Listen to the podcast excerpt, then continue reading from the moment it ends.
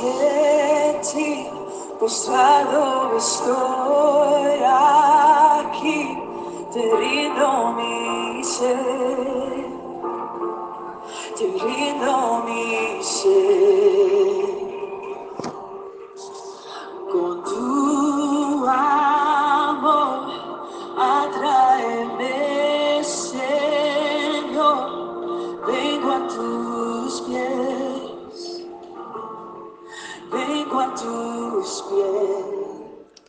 La palabra para hoy es las últimas palabras. Quizás no sea una pregunta para realizar a cualquier persona, quizás tampoco esté dentro de nuestras prioridades, pero tal vez como cristianos podríamos tomar el espejo donde el apóstol Pablo se miraba y esbozar a modo de epitafio cuáles serían nuestras últimas palabras cuando estemos prestos a partir de este mundo. Pablo tenía muy claro esto y es así que lo dejó plasmado en 2 de Timoteo 4, versículos 6 y 7, que dice, porque yo ya estoy para ser sacrificado y el tiempo de mi partida está cercano. He peleado la buena batalla, he acabado la carrera, he guardado la fe. Y nosotros podemos apreciar que el apóstol Pablo tenía sus ojos puestos en Cristo hasta el fin de sus días. Sus palabras finales escritas a su discípulo Timoteo así lo demuestran y al parecer fueron escritas poco antes de que los soldados de Nerón lo decapitaran. Si hacemos un poco de historia podremos recordar que Pedro fue liberado de la cárcel por un ángel y nada le pasó mientras su obra no estuviera terminada. Pues con Pablo pasó lo mismo Nada de lo que pudo pasar pudo impedir que él diera su testimonio en Roma, en Grecia y en otras tierras.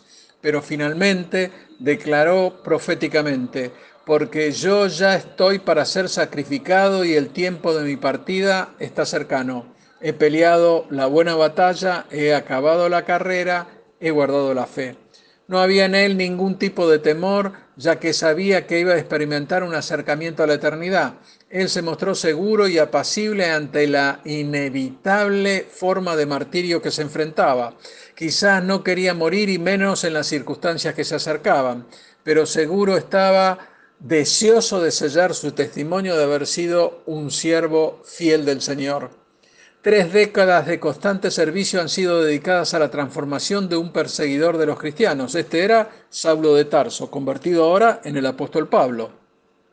Un celoso apóstol de Jesucristo. Y ahora fue encarcelado una vez más. Ahora enfrenta lo que parece ser la segura convicción de la muerte. Los amigos temerosos lo abandonan, otros lo traicionan, sin embargo, él permanece tranquilo y en pleno regocijo ya que sabe que su morada final es al lado del Señor de señores. Y así, con la proximidad de la muerte que le está mordiendo los talones, Pablo tiene sus pensamientos en los hermanos que quedan en el ministerio y vemos que su consejo refleja una perspectiva eterna de las cosas. Y es así que le habla al joven Timoteo de las pruebas que debe enfrentar. Pablo tiene en mente para Timoteo que éste puede edificar su propia espiritualidad.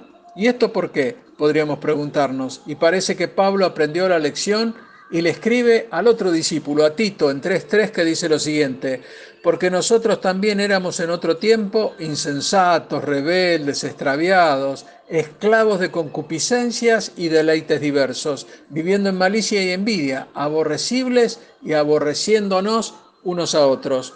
Y entonces surge otra pregunta, ¿qué es lo que había transformado a Pablo? Ahora ante su muerte inminente, ¿cómo podía hablar confiadamente de la exaltación? ¿Qué es lo que había aprendido y que le permitía reemplazar el temor por fortaleza, amor y control personal? Y la respuesta está en lo que escribe en 2 de Timoteo 1.7, que dice, porque no nos ha dado Dios espíritu de cobardía, sino de poder, de amor y de dominio propio.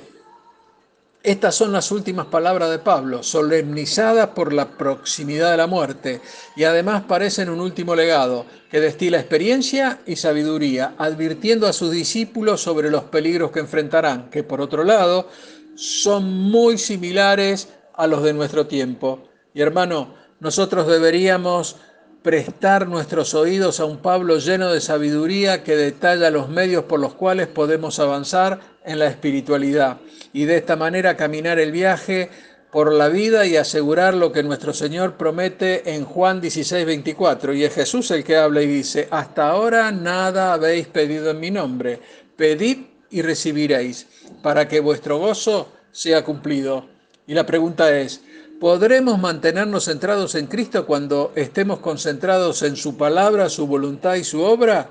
Y es esperable que nos mantengamos con nuestras almas fortalecidas y así poder resistir las amenazas de Satanás. Y venga lo que venga, es esperable que podamos alabar al Señor Jesucristo diciendo, a Él sea la gloria por los siglos de los siglos. Dios te bendice. Amén.